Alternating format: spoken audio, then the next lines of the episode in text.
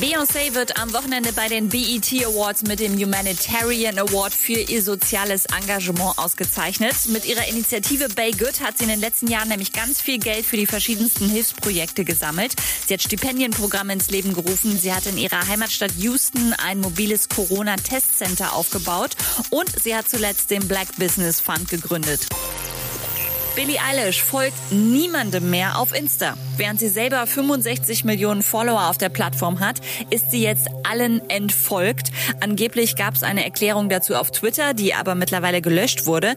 Wenn ich jemandem folge, der euch Unrecht getan hat, schreibt sie wohl, schreibt mir, dann entfolge ich den. Das Perukaville Festival findet dieses Jahr vom 17. bis 18. Juli zwar nur als Livestream statt, trotzdem wird jetzt ein Hochzeitspaar gesucht. Ihr könnt euch in der Peruka Church mit Topic als Trauzeuge an eurer Seite das Ja-Wort geben.